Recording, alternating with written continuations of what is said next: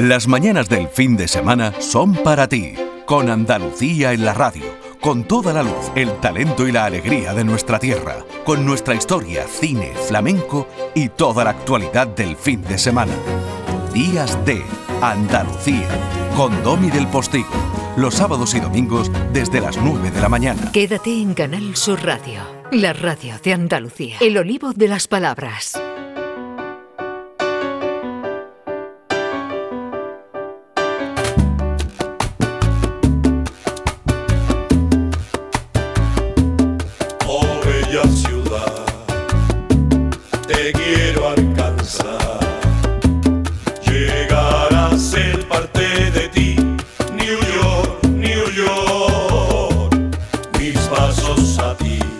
Mi querida marquesa de las palabras. Buenos días. Buenos días. Good morning. Hello, nice to meet you again. Hombre, yo espero, nice, pero yo espero, yo espero que tú allí hayas hablado en español. Muchísimo, casi todo el rato. Sí. Hombre, leí tu artículo en El País y mm, parece claro que el español no es solo allí una especie de lengua residualilla que eh, ni se acerca al mundo de los negocios y que tan solo eh, se identifica con eh, alguna que otra limpiadora de un hard café, ¿no? Efectivamente, en Estados Unidos el español tiene una gran cantidad de hablantes, porque es de Estados Unidos de lo que estamos hablando.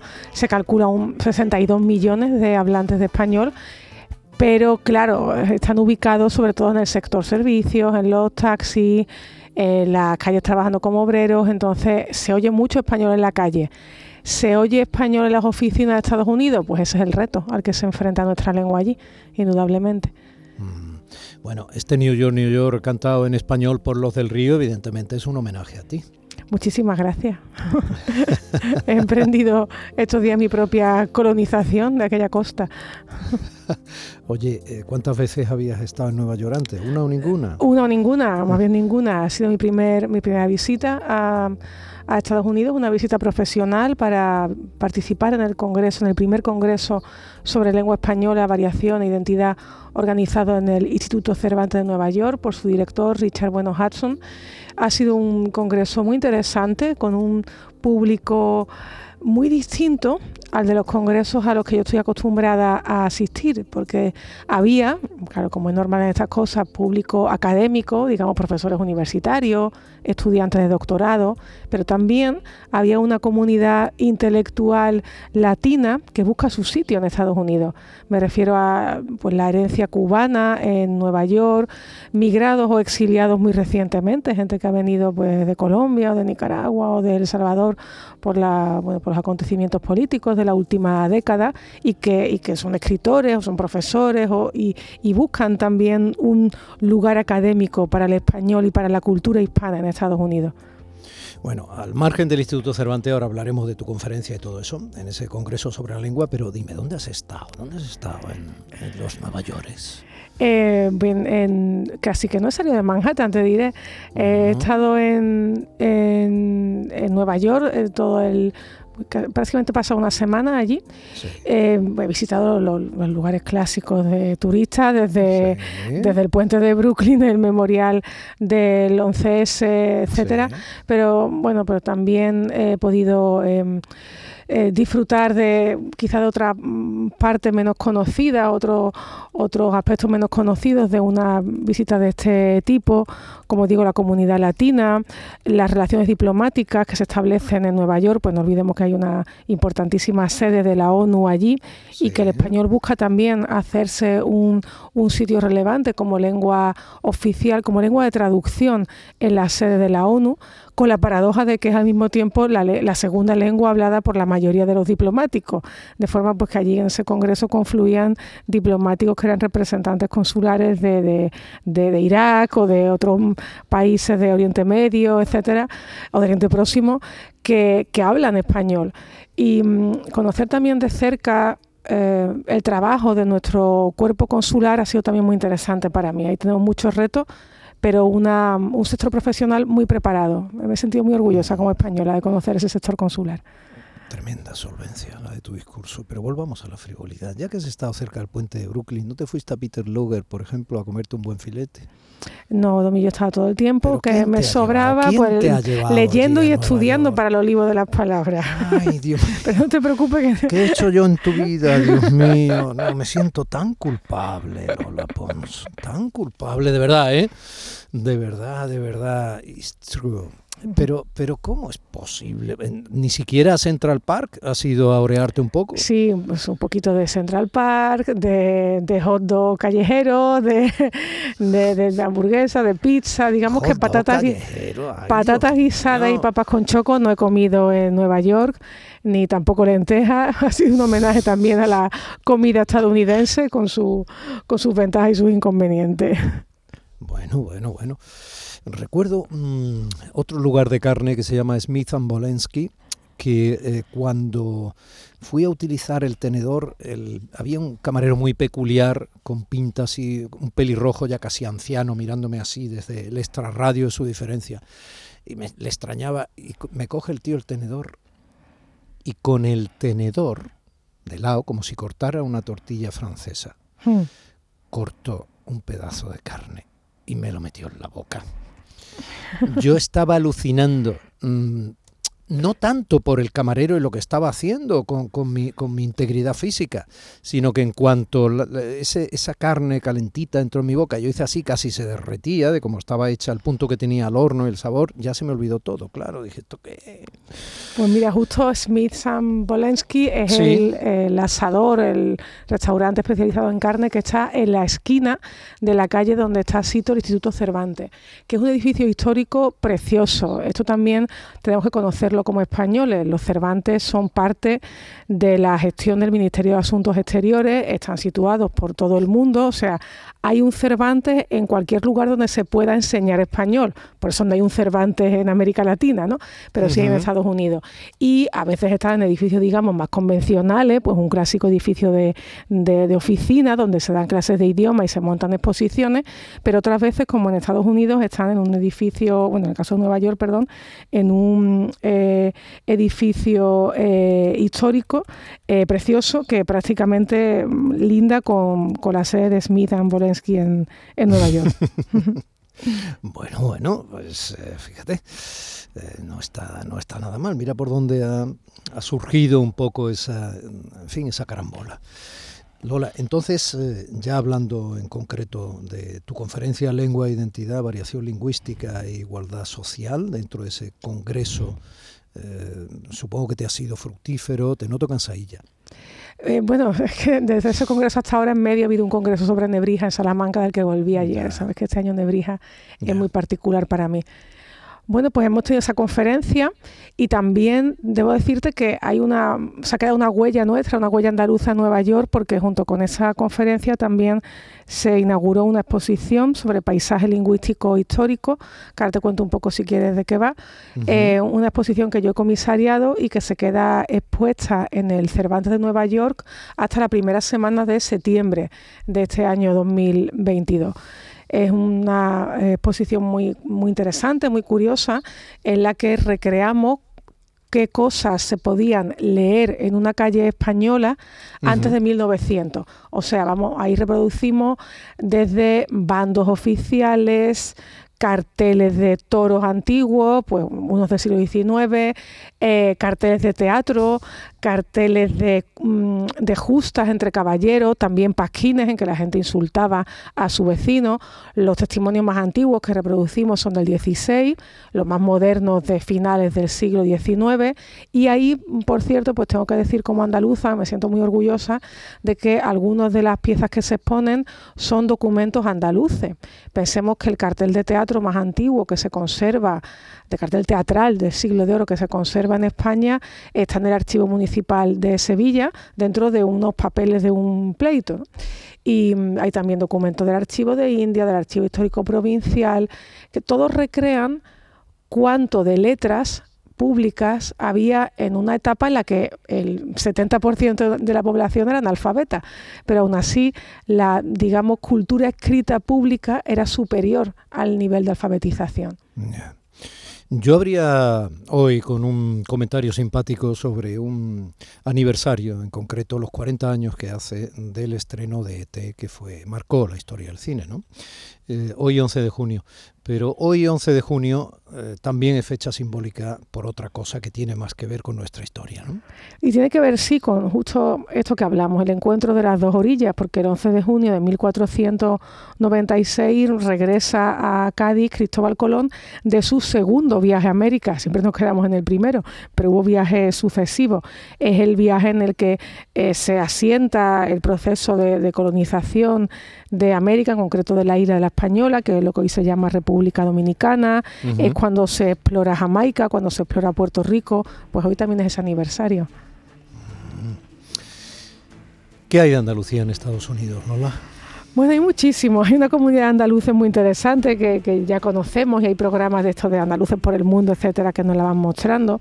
Pero hay también huellas lingüísticas en la Andalucía de Estados Unidos. Creo que una parte muy exótica, que es de la que podríamos hablar, si a ti te parece bien hoy, que tiene que ver mucho también con cómo nos ven, cómo somos vistos desde fuera.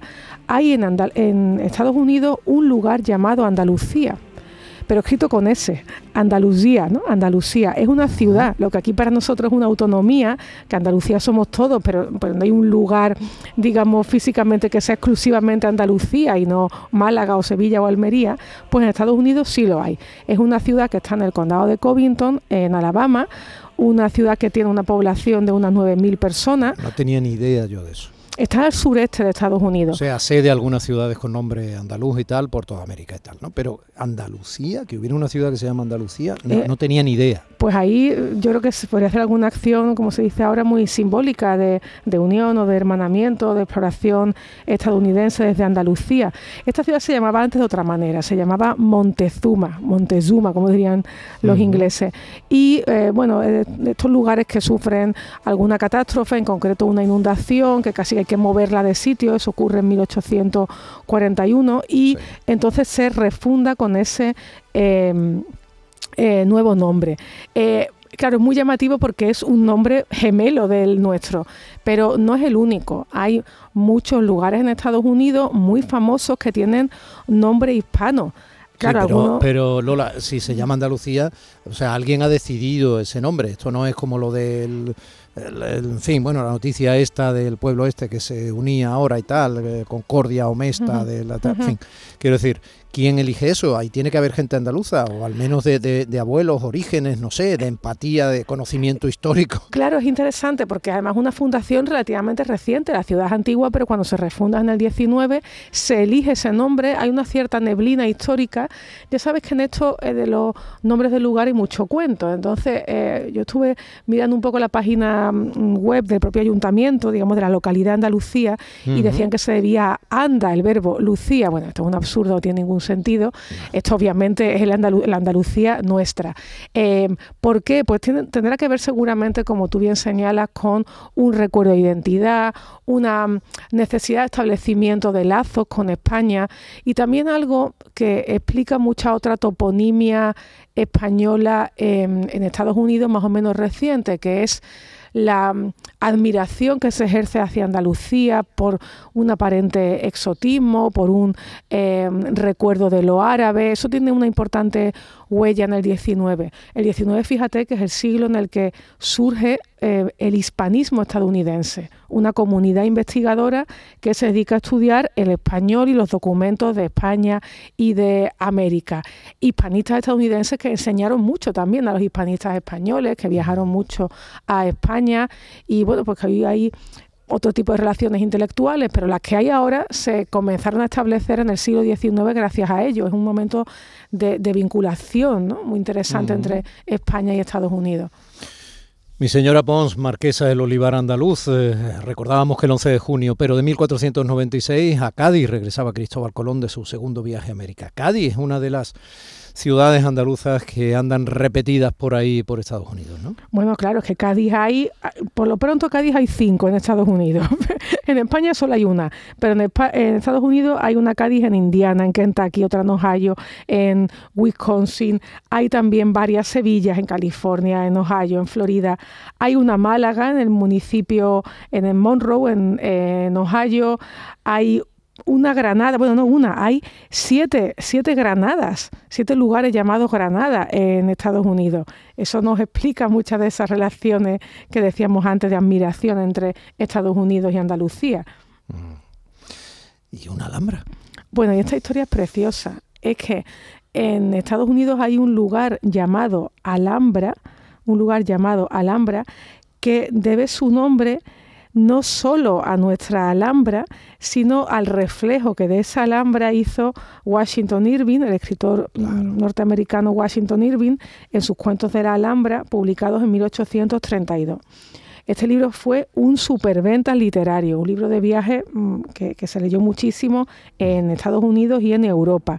Introduce esa Andalucía árabe en la imaginación de los lectores y a partir de ahí Estados Unidos se llena literalmente de alhambras. Hay cafeterías que recrean la alhambra, fachadas que recrean la alhambra, hoteles, edificios, teatros, muchos cines y esta ciudad en Los Ángeles que se llama Alhambra en referencia a nuestro monumento granadino. En Los Ángeles, ni más ni menos, la ciudad del cine, fíjate. Pues sí, además una ciudad reciente. Hemos dicho que los cuentos de la Alhambra son de 1832, pues esta ciudad se funda en 1903. Bueno, casi todo es más o menos reciente en Estados Unidos. Es verdad, es verdad. allí casi todo, si la vida se estrena constantemente también. Es una ciudad que no es pequeña, ¿eh? que hoy tiene 85.000 habitantes, no, no es nada pequeña. Y debe su nombre a lo que yo llamaría un capricho. Y es que el primer propietario de esas tierras tenía una hija, su niña pequeña, su chica, la chica de la casa, la hija de Benjamin Davis Wilson, que se llamaba el hombre, que le encantaba los cuentos de la Alhambra de Washington Irving y papá, papá, vamos a llamar a esta ciudad Alhambra, pues, pues el padre le dio el capricho. Qué bonito. Bueno, Irving, estamos en el 19, siglo XVIII, XIX nos dio algunos, bueno, Ford, el, propio Andersen, de los cuentos, vamos, no sé, nos dieron eh, viajeros, llamados viajeros románticos y tal, que contaron Andalucía al mundo y la dejaron inmortalizada, ¿no? Al margen de cómo Andalucía salía o no reflejada, casi siempre con emoción y compasión de viajero que había vivido cosas, ¿no? Pero bueno, fue para nosotros un lujo. Esos viajeros románticos han marcado parte de nuestra imagen en el mundo desde entonces, desde hace 200 años. ¿no? Si hay una Alhambra, también hay una Giralda, ¿verdad? Hay una Giralda, pero en este caso no es un lugar llamado Giralda, sino una copia de la Giralda. Hay varias, había más incluso, pero había hecho una Giralda en Nueva York, pero bueno, algunas se han ido destruyendo. Pero una Giralda en Kansas City. Los sevillanos saben que aquí en Sevilla hay una avenida muy, muy importante que se llama la Avenida de Kansas City y, eso eh, se debe a que hubo un hermanamiento entre las dos ciudades en el año 1967. Era alcalde Félix Moreno de la Cova y el alcalde de Kansas City era eh, eh, Ilus Davis. Entonces ahí se hermanan las dos ciudades, Sevilla le da a Kansas City una calle y Kansas City construye una réplica de la Giralda de unos 40 metros de alto. También una réplica de la fuente de la, de la Plaza de la Virgen de los Reyes de Sevilla. O sea que para que esté fuera de España y eche de menos su Giralda, pues hay otra Giralda por allí que visitar. Hombre, lo que tiene muchísimo punto, eh, bueno, y otra Giralda por allí, si nos vamos a Marruecos... Bueno, también. y cerca y en Lebrija, y mis amigos de Lebrija tienen otra Giralda. Sí, bueno, pues, el, punto tiene que te hagas una foto y tal y diga, ¿dónde estamos? claro, en Kansas City. ¿Hay un español propio de Estados Unidos, Lola? Hay un español propio de Estados Unidos, pero vamos a empezar a desmontar tópicos, si te parece. Mm. Mm, mm, se podría hablar mucho de eso, pero si tenemos 60 millones de hablantes en Estados Unidos, Mm, tenemos un español de Estados Unidos. Quiero decir, eso no es un español trasplantado. No podemos pensar que el español es vernáculo en España, que es propio de, pues, de Bolivia o de Argentina y que no es propio de Estados Unidos. Si tiene 60 millones de personas y muchas no son migrantes de primera generación, sino que hablan español porque su padre o su abuela se lo ha enseñado en casa, hay ya una variedad de español de Estados Unidos, que tiene incluso palabras propias, que solo se usan allí. Claro, ¿cuáles son esas palabras propias? Pues en general palabras inglesas que han sido adaptadas al español. Pongo un ejemplo que es muy anecdótico, pero creo que se ve muy claro. Cuando se juega al béisbol hay una jugada que se llama home run, ¿no? Como casa correr, el home, run, sí. el home run. Pues en Estados Unidos, entre la comunidad que habla español, eso es jonrón, jonrón. Qué maravilla. Lo escriben Qué con J incluso, jonrón. Oye, hizo un jonrón. Pues jonrón es una palabra propia del español de Estados Unidos, igual que aquí decimos, pues guagua es del español de Canarias, Sí. o alcaucil es propia del español de Andalucía, pues jonrón es propia del español de, de Estados Unidos, un español con muchísimo futuro, claro. Mm, Por aquí me habla Zapico del poqueto, el pocket de bolsillo, el poqueto. Sí, en muchos casos son esas adaptaciones. Pero eso no es Spanglish. Bueno, aquí hay que mm, empezar a, a poner alguna, algunos límites a la palabra Spanglish, que es verdad que se usa mucho y que es muy gráfica.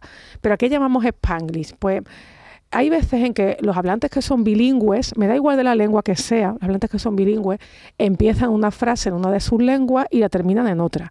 Eso pasa muy cerca de nosotros, en el español de Gibraltar, que en mitad de la frase se pasa al inglés, pero pasa también entre el catalán y el español en Cataluña, e incluso cuando mm, pues un español pasa X tiempo fuera, pues se va a vivir a Alemania, se va a vivir a Francia, a veces hablando entre españoles hay una palabra que dice en francés y eso le hace pasarse al francés.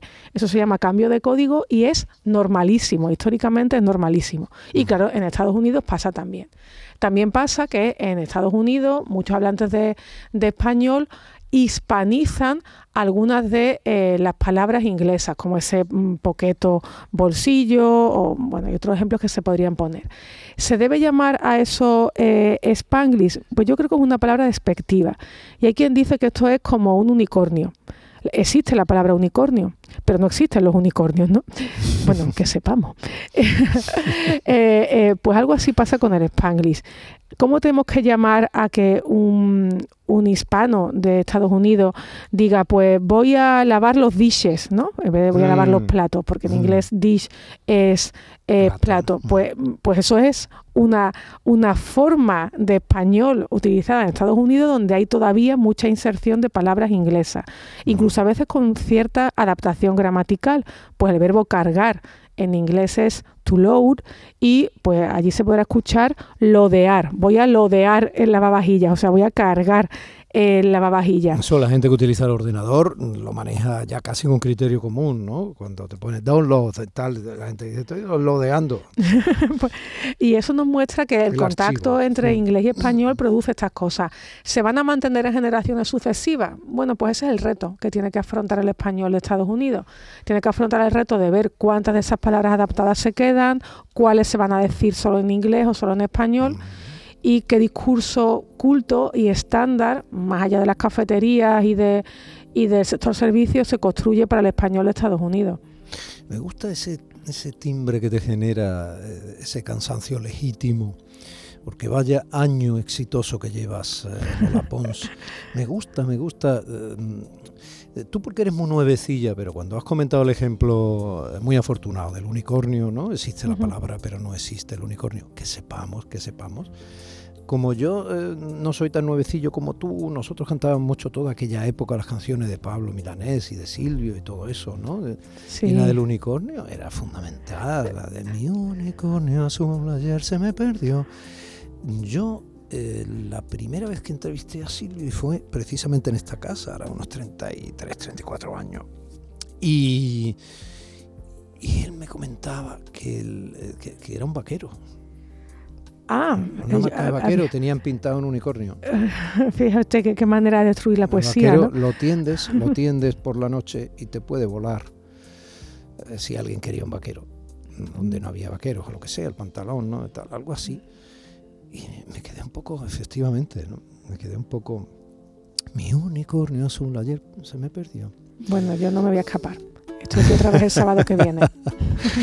Poema final. Poema final, mira, Javier Cano es un poeta de Jaén.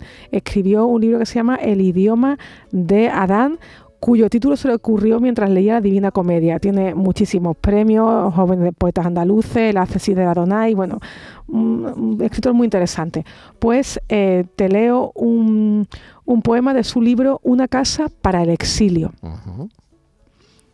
Yo he aprendido con el tiempo a distinguir las huellas de las manos en los cristales rotos, el peso de los cuerpos en las paredes la última palabra que alguien dejó en la mesa como el polvo de un eco, igual que el polvo de un sueño antiguo encima de los párpados. Uf, qué bonito es esto. Qué bonito. Poeta interesantísimo, Javier Cano. Nuestros poetas andaluces. Yo he aprendido con el tiempo a distinguir las huellas de las manos en los cristales rotos. Qué bonito esto.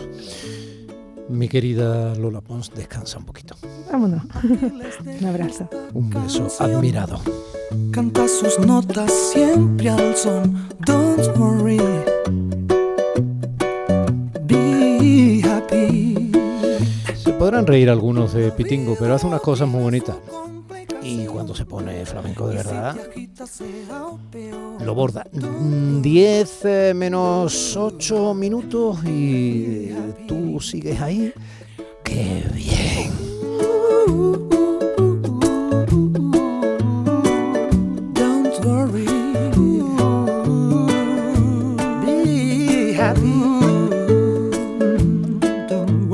No te vayas ahí, ¿eh? Días de Andalucía, con Tommy del Postigo, Canal Sur Radio.